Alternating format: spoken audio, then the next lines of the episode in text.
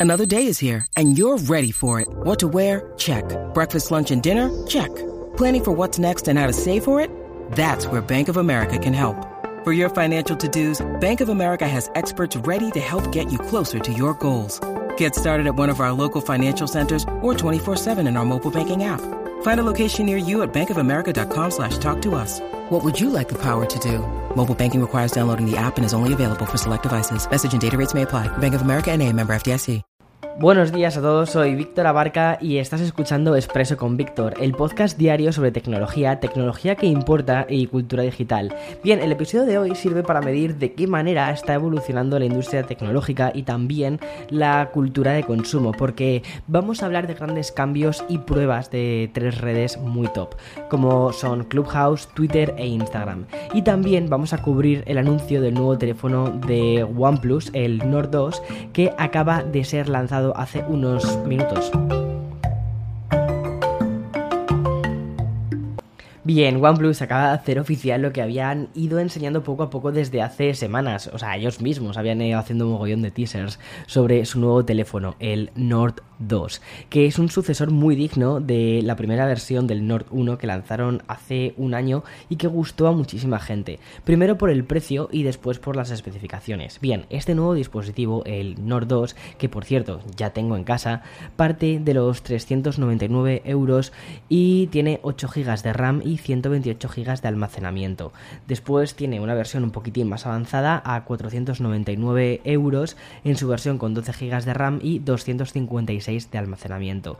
A ver, ¿por qué hablo del precio de este teléfono? Porque es un elemento muy diferenciador. Al fin y al cabo, lo que intenta hacer OnePlus con la gama Nord es recuperar un poco las raíces de OnePlus, es decir, crear equipos que puedan mirar cara a cara a un flagship y competir con ellos a un precio muy competitivo eliminando algunas cosas que muchas veces no se utilizan de un flagship o consideran que no son tan relevantes y que suelen encarecer bastante el precio del terminal. Sin embargo, las cosas que sí que trae este dispositivo y que la verdad es que lo están haciendo muy bien es en la parte de fotografía. Mira, cuenta con dos cámaras traseras a color, tiene un super gran angular y un gran angular. El super gran angular es de 8 megapíxeles y el gran angular, la cámara que vamos a utilizar más frecuentemente, es de 50 megapíxeles.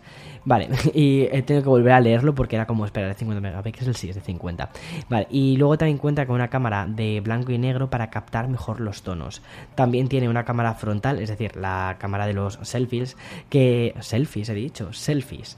Madre mía, estoy hablando como si fuera un boomer. Vale, una cámara de 32 megapíxeles que he podido probar y que me ha gustado mucho, ¿vale? Y que está muy en la línea de la cámara del OnePlus 9 normal. Y luego, uno de los elementos más importantes, que es la pantalla, vuelve a contar con un panel OLED de 6,4 pulgadas a 1080 y con un refresco de 90 Hz. Donde me he llevado una sorpresa ha sido en el procesador, que tiene un MediaTek. Personalmente estaba muy reacio, ¿vale? Cuando vi que tenía un procesador de esta marca, porque suelen ser procesadores que se solían poner en, en las gamas más bajas. Sin embargo, la empresa ha hecho una colaboración especial con OnePlus para hacer uno específico buscando principalmente fluidez y que el procesamiento de las fotos funcione muy bien y también es compatible con redes 5G. Estoy metiéndole bastante caña, ¿vale? Desde hace un par de días y dentro de poco podrás ver la review. O sea, creo que para el fin de semana probablemente podamos tenerla hecha.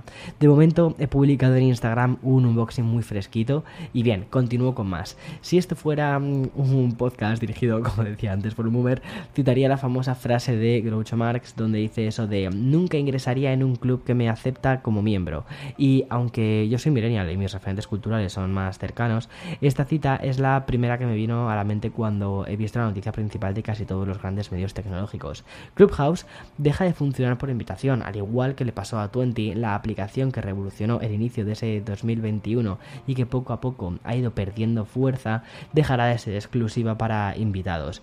Por tanto, los 10 millones de personas que sumaban la lista de espera están ahora mismo de enhorabuena.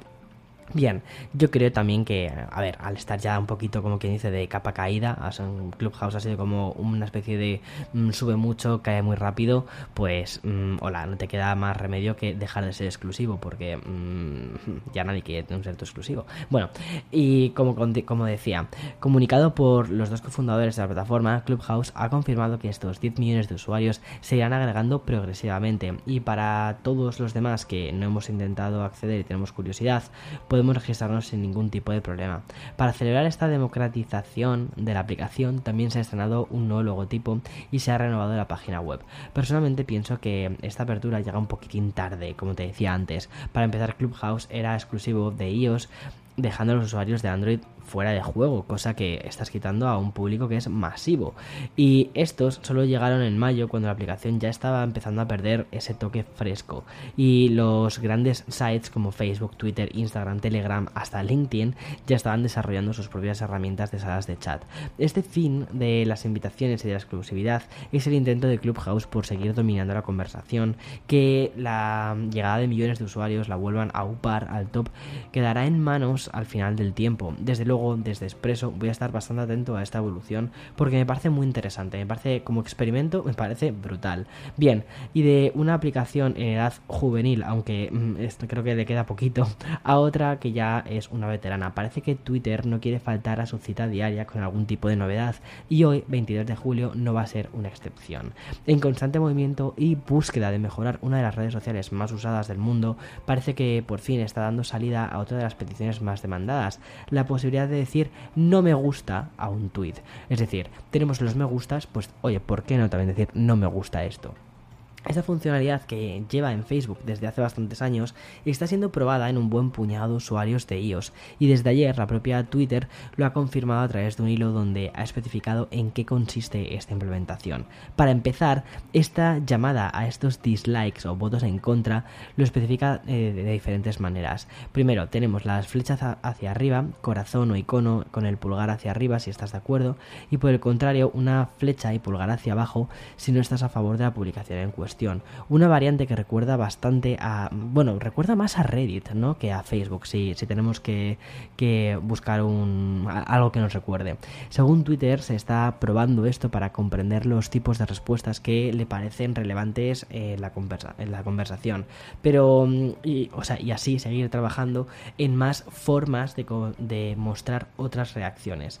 Por cierto, las reacciones negativas de momento no se hacen públicas. En un segundo tweet, la plataforma forma ha querido matizar lo siguiente, los siguientes cuatro puntos. El primero es que esto es solo una prueba para la investigación de que está en, este momento llevando. Este no es un botón de dislike en absoluto. Solo uno puede ver los votos negativos y los votos no cambiarán el orden de las respuestas.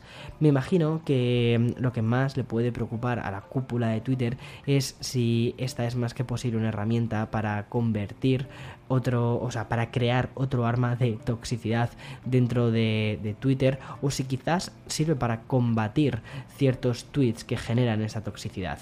Bien, voy a hacer una pequeña pausa antes de dar el cierre a este expreso de hoy.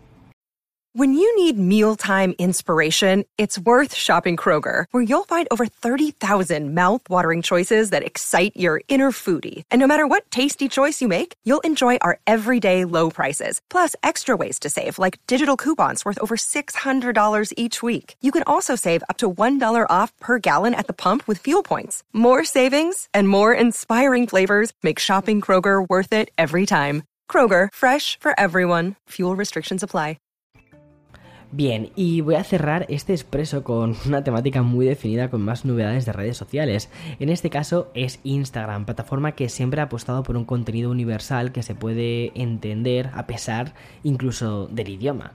Si hasta ahora teníamos la opción de traducir el copy que acompañaba a cada una de las publicaciones, próximamente vamos a tener implementada la opción de traducir de manera automática el texto que también están en las stories.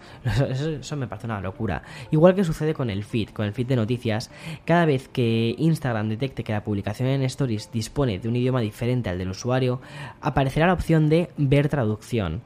O sea, igual que sucede en las fotografías. Según han publicado desde este sitio, esta nueva función de traducción automática estará disponible próximamente a nivel mundial y desde ya puede traducir hasta 90 idiomas. Por el contrario, la tan esperada llegada de los subtítulos para contenido en otro idioma, de momento eso sigue sin estar disponible. Yo me imagino que no tardarán demasiado, sobre todo si se están, si se están yendo hacia lo que comentaba hace un par de semanas, ¿no? Que es dejar cada vez de ser una eh, red social de fotografías y convertirse en más bien una red de vídeos y de contenidos rápidos, donde también tienes fotos. Bueno, se está convirtiendo realmente en una red social súper súper interesante, con una variedad de contenidos brutal.